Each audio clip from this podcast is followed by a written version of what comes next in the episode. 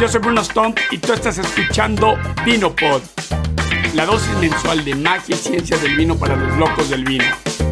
En este episodio, el sommelier venezolano Horacio Gonzalo González López nos ayuda a descubrir los vinos de Venezuela, su viticultura, su gastronomía, así como maridajes clásicos entre tipos de vino y platos típicos venezolanos. También Horacio nos platica de los desafíos que ha tenido como sommelier venezolano en Argentina. Horacio es venezolano y vive en Argentina desde hace cinco años. Es licenciado en educación y es sommelier certificado por el Liceo Gastronómico Argentino. Horacio y su hija se dedican a promocionar maridajes con gastronomía caribeña. Estimado Horacio, bienvenido a Vinopod. Muchísimas gracias.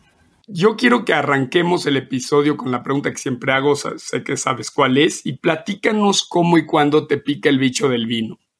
El bicho del vino me pica asistiendo eh, recientemente, no te estoy hablando hace unos 10 años. Eh, viste que en nuestro país eh, se cosecha mucho la caña de azúcar y hacemos los destilados para hacer los mejores rones del mundo, diría yo. En mi país la bebida tradicional ha sido el ron, el aguardiente también, porque hay muchísima caña de azúcar, pero en una oportunidad me invitaron unos amigos a visitar un viñedo. Yo decía, pero es que aquí en Venezuela es imposible.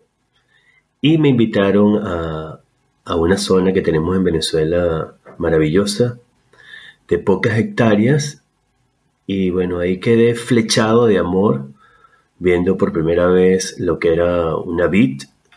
Eh, no sabía ni me imaginaba que en Venezuela eh, eh, pudiera existir esto. Y me flechó un hermoso Petit Verdot que me, tomé, me bebí en ese momento. Y de allí, primero quedé enamorado del Petit Verdot, hasta hoy en día es mi cepa favorita. Y así arranqué yo con el tema del vino y dije, de aquí en adelante quiero estudiar todo lo que tiene que ver con vinos y voy a llevar bien alto el, estandarte de los vinos venezolanos que, es difícil que una persona en Francia, en Argentina, yo aquí le digo a las personas que, nosotros tenemos vinos y pues no me creen. Sí, claro, es, es lo, lo entiendo. Y ¿Qué desafíos enfrenta la, viticultura venezolana? Bueno, viste que estamos en, cerca del Ecuador, los rayos solares. Nosotros arrancamos con el sol a las cinco y media de la mañana. Eh, se oculta seis, seis y media de la tarde. Eh, es el pleno mar Caribe, donde hay los rayos solares casi que te perforan. Eh, hay muchísima lluvia, muchísima lluvia. Nosotros tenemos aproximadamente dos, dos, son, dos épocas del año, una sequía y una de lluvia. Y te puedo, te puedo decir que llueve, puede llover seis meses, seis meses al año, casi que intermitente, un día sí, un día no.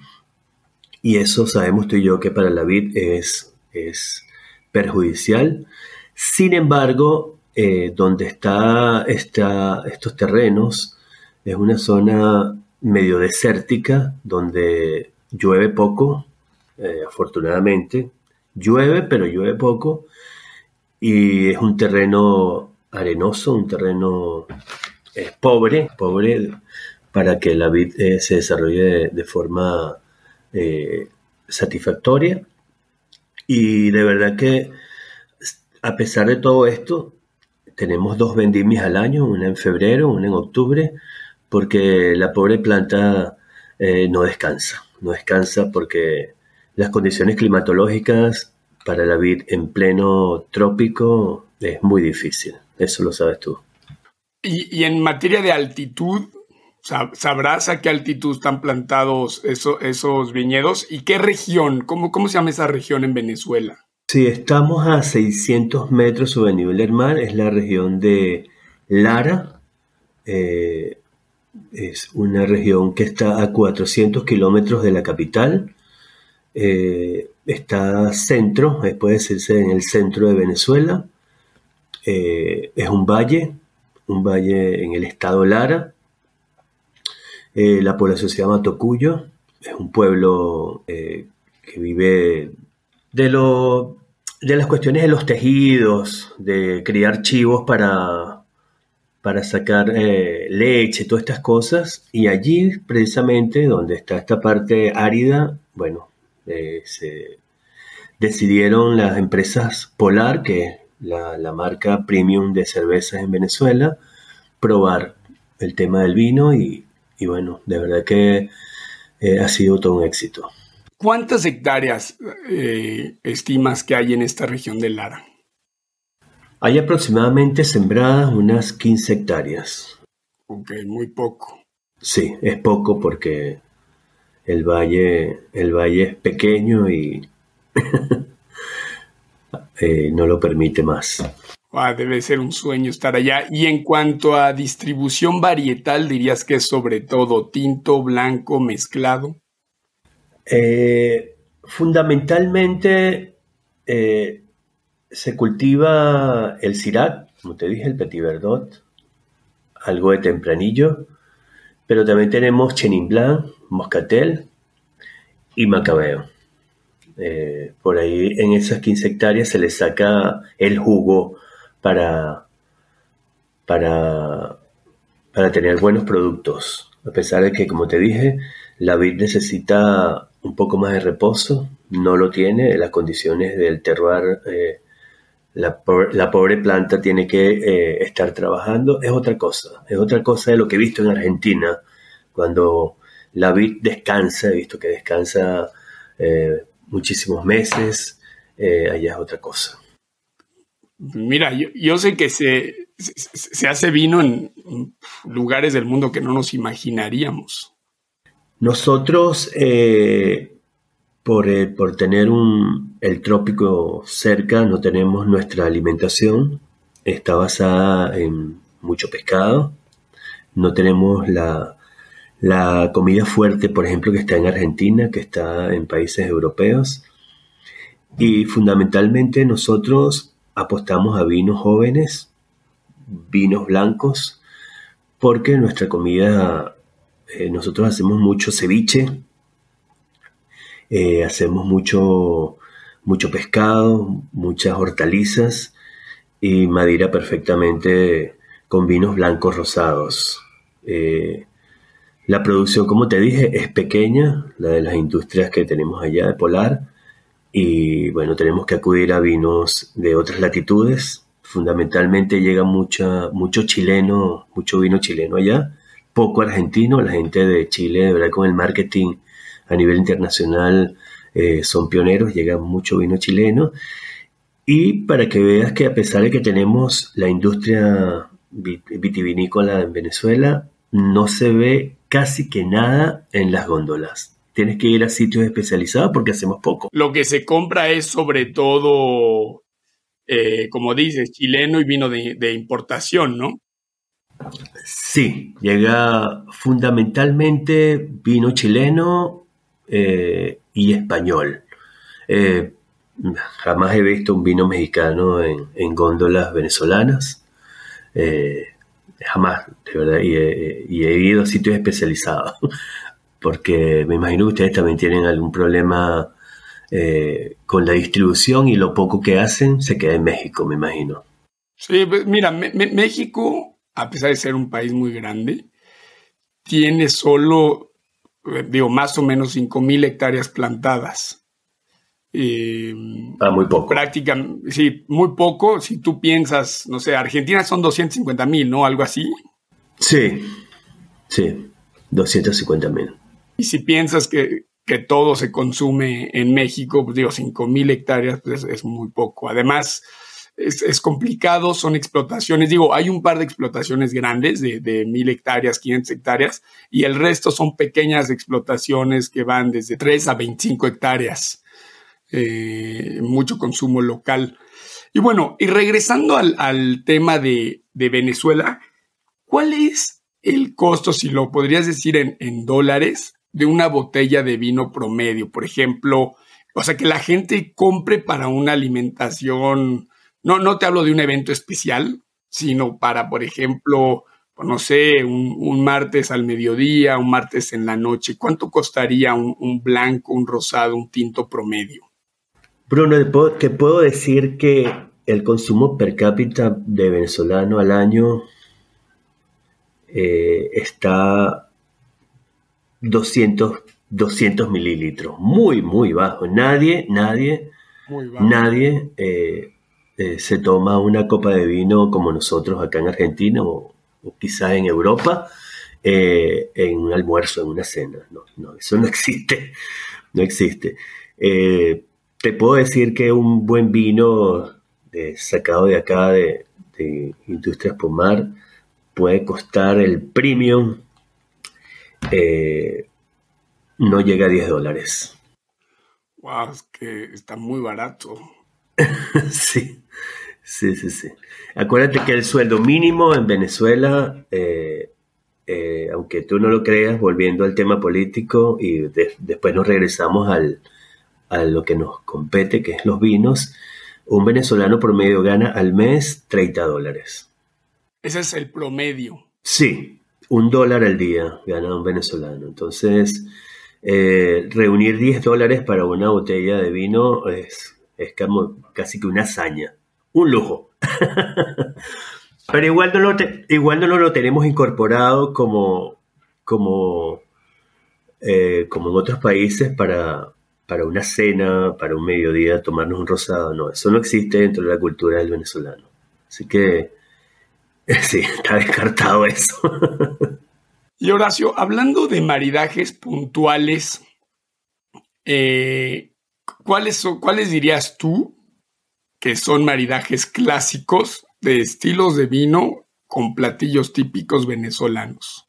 Sí, te decía, no sé si lo conversé contigo anteriormente, nosotros hacemos mucho ceviche. Eh, pero un ceviche distinto al ceviche peruano. Nosotros le incorporamos al ceviche mango o fresa, eh, mucho perejil, y eso lo tomamos o lo maridamos con, con un rosado. Podemos tomarlo también con, con un Chenin Blanc, un, moscatel. Eh, ese es el maridaje clásico. Tenemos muchas empanadas de de carne de tiburón, no sé si, la conoces, se llama cazón. Ese es uno de nuestras empanadas premium típicas de Venezuela. En todas partes que tú vayas a Venezuela pides una empanada de, carne de tiburón y la hay. Y se marida perfectamente con Sauvignon Blanc o un Chardonnay. De verdad que eso es una bomba. Regresando al, ceviche, porque en México también hacemos ceviche, nada que ver con el ceviche peruano, pero algo que a mí me gusta, por ejemplo, el ceviche peruano que no se hace en México es que los pedazos de pescado son grandes, mientras que en, en México es, como un eh, pescado despedazado, ¿ves? ¿Cómo es ustedes? Eh, ¿Despedazan el pescado o son pedazos de pescado? Despedazamos el pescado. Despedazamos el pescado. Nosotros Fíjate que tenemos una gran extensión de mar Caribe y puedes conseguir en Venezuela eh, ceviche de camarón, de langostino, eh, unos ceviches que, te mueres de placer, de verdad, conseguir un ceviche de langostinos, de, de, estas carnes tan hermosas. Bueno, tenemos mucho lenguado, el lenguado eh, lo preparamos así como en México, lo despedazamos y eh, solo le damos 5 minutos eh, de cocción. Solo 5 minutos. No lo dejamos como en otros sitios del mundo que lo dejan media hora. No, solo 5 minutos que la carne agarre vasoconstricción, que se ponga durita y ya está, ya está. ¿Y, ¿Y, esta es cocción en limón o es cocción en calor? Eh, no, cocción en limón. En limón, claro, claro. Ok y nos los comemos con eh, galletas de mandioca o yuca. No sé si conoces este tubérculo. No, no, no conozco. O sea, bueno, sé, eh, o sea, sé que se usa mucho en África la mandioca para hacer biodiesel y estas cosas, pero no, no, no conozco. Uno de nuestros platos típicos que se come todos los días en el almuerzo, en la cena, es la mandioca. La mandioca eh, procesada, hacemos galletas y, eso no lo comemos con el ceviche o con lo que sea. Cenamos, cenamos mandioca, desayunamos mandioca. Es, eh, tenemos muchísima, muchísima mandioca. Y con estos momentos de tanta crisis en Venezuela, bueno, el venezolano ha acudido a, a incluso sembrar mandioca en su huerta. claro, es que hay que, hay que sacar el alimento de donde podamos. ¿Y qué maridarías con un tinto? Eh, nuestra, como te dije, nuestros platos no son platos fuertes como para maridar un tinto. Sin embargo, tenemos eh, carne, eh, carne esmechada. No sé si conoces más o menos. Agarramos un corte de carne, puede ser una, una punta de cuadril. Nuestro ganado no es el ganado argentino, nuestro ganado no, es tan blandito a la carne como esto, pero allí la cocemos en una olla de presión y le colocamos pimiento, le colocamos cebolla, ajo, perejil y también en uno de nuestros platos fuertes de Venezuela la carne mechada y también lo maridamos, lo podemos maridar tranquilamente con, con un tempranillo eh, joven y arranca muy bien. Lo, he visto muchas veces y lo, he probado. Eso acompañado de un disco, un disco de masa de maíz blanco que se llama arepa, no sé si la conoces. Sí, claro, famosísimas las arepas, muy ricas, muy, muy ricas. Bueno, esta carne mechada que te estoy comentando, eh, la rellenamos en la arepa y, y la verdad que eso es, eso es otro, es tocar el cielo de una arepa de carne mechada y la maridamos tranquilamente con un vino joven. No podemos hablar en Venezuela a estas alturas que conozco un poco más de vinos porque de verdad que uno todos los días estudia esto. No tenemos, te puedo decir certezamente, Bruno, que no tenemos ningún plato en Venezuela que podemos maridar con un vino eh, de fuerza, un reserva, un gran reserva. No existe. Sí, con mucho cuerpo, ¿no? No, no, no tenemos. No tenemos ningún plato eh, que, pueda, que pueda arrasar toda esa grasa que, que pueda tener un buen asado. Me quedé pensando, pero no hemos tocado el tema de espumosos, pero de hoy quiero pensar que con mariscos debe ser una locura, ¿no? Ahí también tenemos algunos espumosos en esta eh, en este valle hacemos también espumosos y sí, el espumoso lo combinamos tranquilamente. Los restaurantes que puedes ir, arrancamos con un espumoso y, y combina perfecto, perfecto. De verdad que la explosión de sabores que puedes conseguir en la gastronomía venezolana eh, no la consigues en ninguna parte aquí. Si bien es cierto que en Argentina hay las mejores carnes, eh, de verdad que cuando tú tocas la parte de mariscos del Caribe y lo combinas con un lindo eh, espumoso, un vino blanco eh, muy frutado, de verdad que es otra cosa. De verdad que los que nos gustan los mariscos y, y los frutos del mar, eh, vamos con esto. Y en materia de postres, vinos dulces y todo esto. En materia de postres, nuestros postres son medios alocados. Nosotros nosotros te puedo decir, tenemos torta de remolacha. Sí, sí, la, la remolacha es, este, nosotros, a ver, ahorita tío, ¿cómo le dicen los mexicanos? Es, es esta betraba, ¿no? Es eh, em, betabel, nosotros le decimos. La, remolacha es esta que, que, crece, o sea, debajo del suelo, es también es un tubérculo, ¿no? Es un tubérculo, sí. Nuestras tortas, va, nuestras tortas son tortas de remolacha, torta de zanahoria, de maíz. Hacemos mucha banana frita, le colocamos encima canela y, azúcar negra. Eh, son como postres eh, muy tradicionales del momento de la colonización y allí quedaron. Y como no son muy dulces, muy invasivos desde el punto de vista de azúcar, eh, puede maridar tranquilamente, lo, de hecho lo maridamos con, con algún vino dulce. porque viste que si la, el postre es muy dulce y le, y le entras a, una, a un vino dulce, es como que en tu boca hay mucha azúcar invasiva. En cambio, nuestros postres, como son hechos de tubérculos y, y, cuestiones de estas, no madura perfectamente. Ok, y estos vinos dulces son, o sea, lo, ¿qué estilo, por, e, por ejemplo, es un estilo tipo soterno? El único vino dulce que tenemos es moscatel. Ah, ya, ok. Sí, no, no, no, no, no, no, tenemos...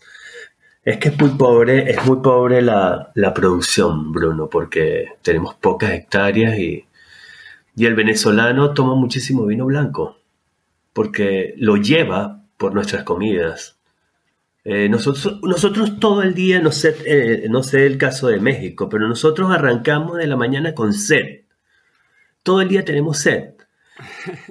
Porque sí, nosotros desde la mañana, eh, no es un país de, cultura vinícola, pero nosotros arrancamos con una cerveza desde la mañana porque arrancamos con sed. El sol ya a las cinco y media de la mañana está casi que nos quema y terminamos con sed. Eh, y lo que nos provoca son vinos blancos, vinos blancos espumosos. De verdad que el vino tinto no lo vamos a ver eh, como el vino blanco, porque lo asociamos el vino blanco con algo refrescante que nos, que nos va a quitar la sed. Eh, así es, estos países, de verdad que cuando, cuando yo le comento a mis amigos argentinos que, nosotros vamos por los blancos, ellos los blancos acá en Argentina no los, no los toman tanto como los tintos. Nosotros, yo le digo eso, nosotros amanecemos con sed, tenemos sed todo el día tenemos una temperatura promedio de 32 grados durante todo el año. Nosotros no conocemos el frío. Y muy húmedo, 90%, 100%. Nosotros lo más frío que tenemos eh, en el año, y es por diciembre, que baja algo del norte, que nos ponemos chaquetas y tenemos de todo 17 grados.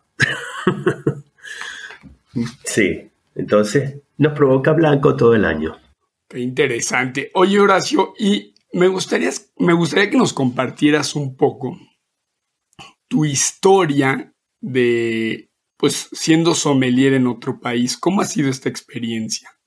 Bueno, en Argentina eh, tienen una regulación, eh, según las leyes argentinas, ellos eh, apuestan a la industria nacional. Entonces, me ha costado mucho no salir de, lo que hacen acá, porque eh, regulan mucho los vinos de afuera. Por ejemplo, yo quisiera probar algo de Chile, algo de los países que tenemos limítrofe, y los impuestos son muy, muy altos.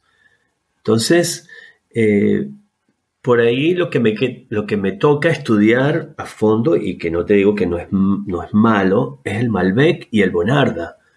Eh, aquí podemos conseguirnos unos Malbec impresionantes, muy, muy ricos. Pero tú vas, por ejemplo, a una vinería que no ocurre en ninguna parte del mundo, Bruno, y vas a conseguir solo Malbec, Bonarda, algo de Cabernet, pero no es como otros países que podemos tener una gama de vinos que yo puedo, por ejemplo, conseguir aquí un vino francés, un vino italiano, no, no existe, no existe, no. No lo traen porque no es negocio, porque la FIP, eh, la FIP que es el, organismo que, funciona acá de impuestos, eh, los estrangula con el tema de los impuestos. Entonces, por ejemplo, un Malbec reserva hermoso, un vino, un, placer tomarlo, te puede costar el cambio eh, en dólares, unos 20, 30 dólares, un, vino de tope de gama acá y traes algo de Francia que no es un tope de gama, te puede costar 40 o 50 dólares.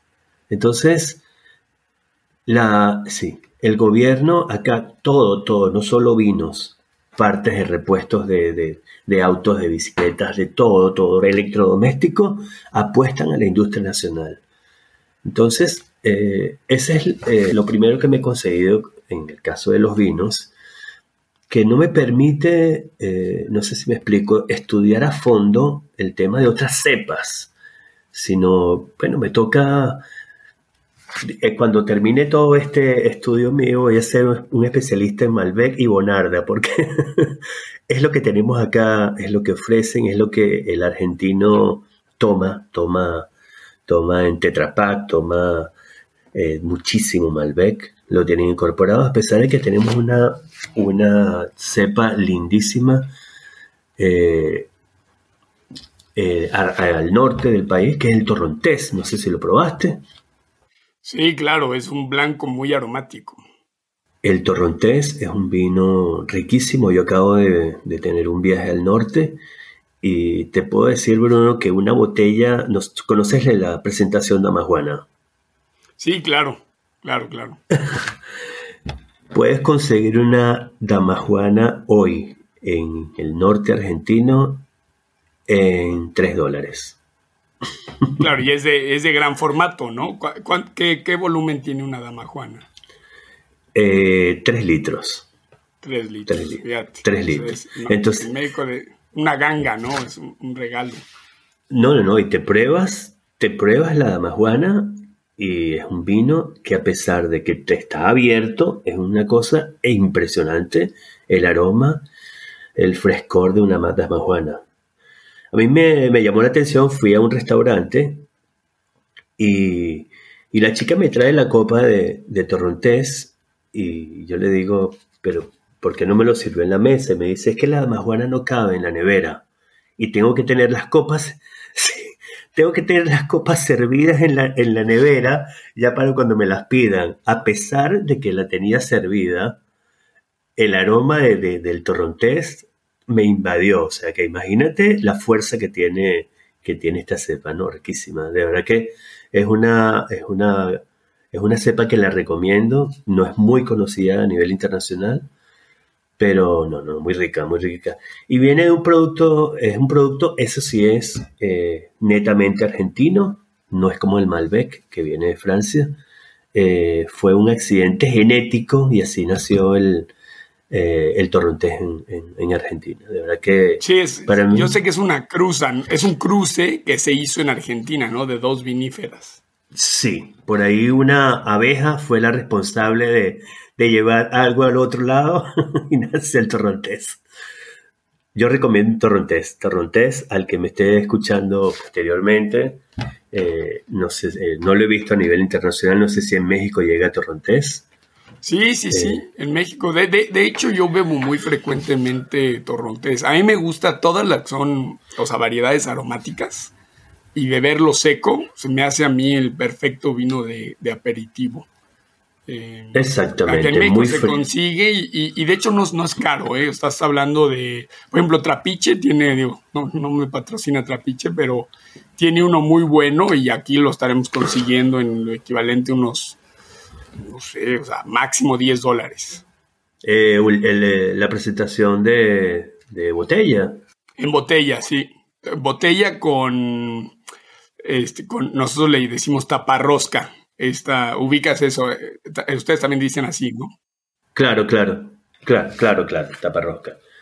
y lo cosechan en México también el torrontés. ¿O lo traen de acá? Nunca he visto. No, no, no. El que hay aquí es, es torrontés argentino, o sea, en botella de vino argentino. No he visto, fíjate, estar interesante. No he visto que nadie plante torrontés. Pero pues, podría ser. Ahorita estoy asesorando a un amigo, está por plantar. Fíjate, no le recomendé. Sí le recomendé variedades aromáticas, semiaromáticas, pero no le dije torrontés ahorita que lo dices. Está interesante. Yo creo que, sí, yo creo que donde plantes el torrontés, el torrontés va a enamorar al entorno. De verdad que es un lujo, es, es como decimos en Venezuela, un tiro al piso. El que pruebe torrontés cae a sus pies. De verdad que, acá tomamos muchísimo torrontés. El torrontés para el calor en Venezuela, el que, eh, por ejemplo, que amanecemos con sed y nos acostamos con sed, el torrontés va muy bien. Muy rico, muy rico, de verdad. ¿Y cómo te ha recibido la, industria argentina como sommelier venezolano? ¿Qué, desafíos has tenido? Sí, bueno, la industria eh, he tenido muchísimos desafíos. Ellos quieren aprender eh, el tema de esta de lo que tenemos en Venezuela. Eh, me han pedido eh, más que todo maridaje. El tema de maridaje, eh, ya hemos tenido varios eventos que tienen que ver con maridaje porque, como te dije, aquí toman muchísimo tinto, pero el verano ya acuden más al rosado, al blanco, y fundamentalmente la industria argentina en el tema de maridaje me ha recibido muy bien. De verdad que vamos a hacer en un par de semanas una presentación que tiene que ver con eh, cuatro platos venezolanos, con cuatro, cuatro cepas de acá, incluyendo el torrontés. Eh, y fundamentalmente vamos hacia allá, hacia el tema de, de, la comida caribeña con los blancos. Eso, eso es lo que a las personas aquí les ha interesado muchísimo. ¿Qué consejo le darías a un quizás escucha venezolano, o, no tiene que ser venezolano, que quiere cambiar de entorno y quiere dedicarse a la somelería en otro país. ¿Qué, qué, cuáles fueron tus tropiezos, cuáles fueron tus aciertos y cómo le puedes dar camino recorrido a esta persona? Bueno, nosotros tenemos en Venezuela la Asociación Venezolana de Sommelier y es una, es una asociación donde hay muchísimas personas eh, ahora la somelería en Venezuela va muy bien, a pesar de que nuestro país está pasando por momentos difíciles. Pero eh, lo que le puedo yo aconsejar a mis colegas venezolanos es eh, que se que estudien más, sobre todo la parte internacional, porque nosotros en Venezuela, como te digo, tenemos pocas viñas para estudiar, pero nosotros a pesar de que no somos enólogos, también queremos estudiar los procesos, el, clima, el suelo y tenemos poco terreno para estudiar esta, materia. Sin embargo, como tenemos la posibilidad en Venezuela de recibir vinos de cualquier parte del mundo que no la tenemos acá en, en, Argentina, eh, eh, nada, les recomiendo desde acá, siempre hablo con ellos, que que se fundamenten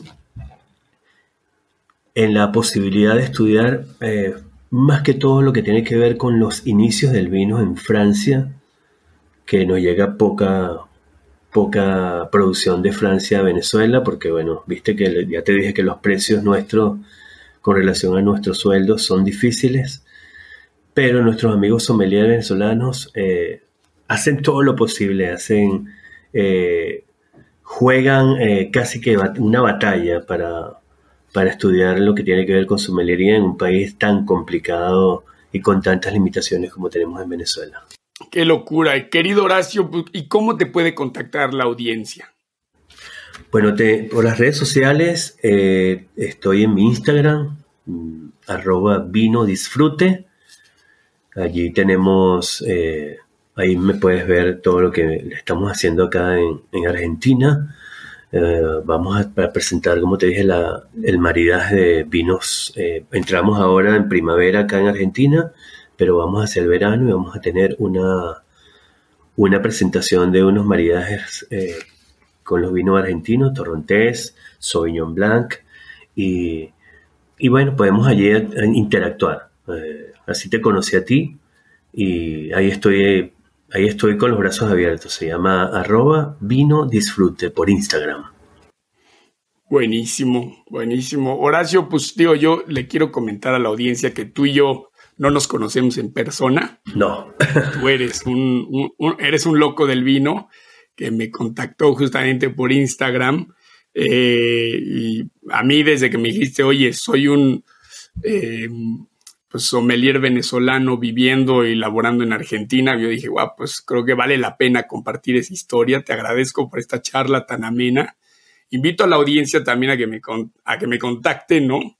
Eh, y, bueno, eh, eh, como decimos aquí en México, tu, historia está muy padre. Siento que es una historia pues, de, aventura.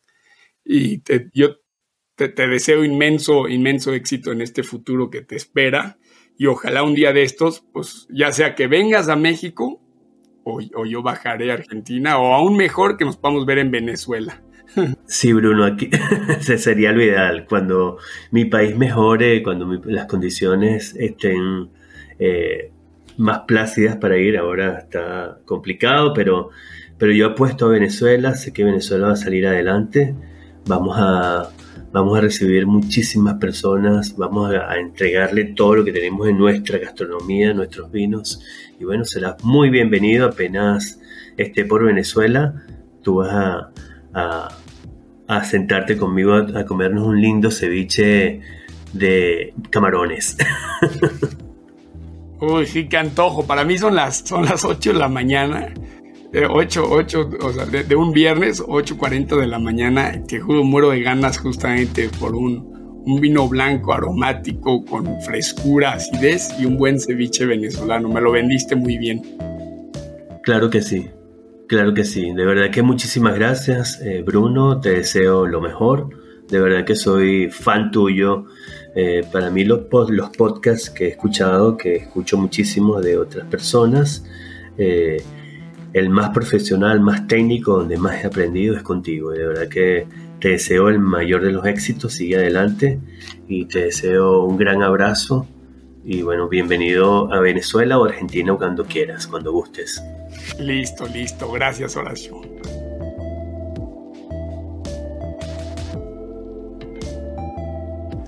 Horacio me contactó por Instagram y a pesar de no conocernos, nos hemos hecho buenos amigos.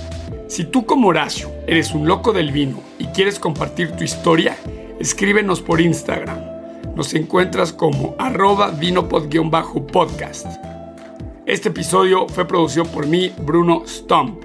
Si te gustó y quieres apoyar, lo mejor que puedes hacer es hablarle a alguien de Vinopod. Me despido con esta frase de Plutarco. Un hombre que teme emborracharse no tira su vino, lo mezcla.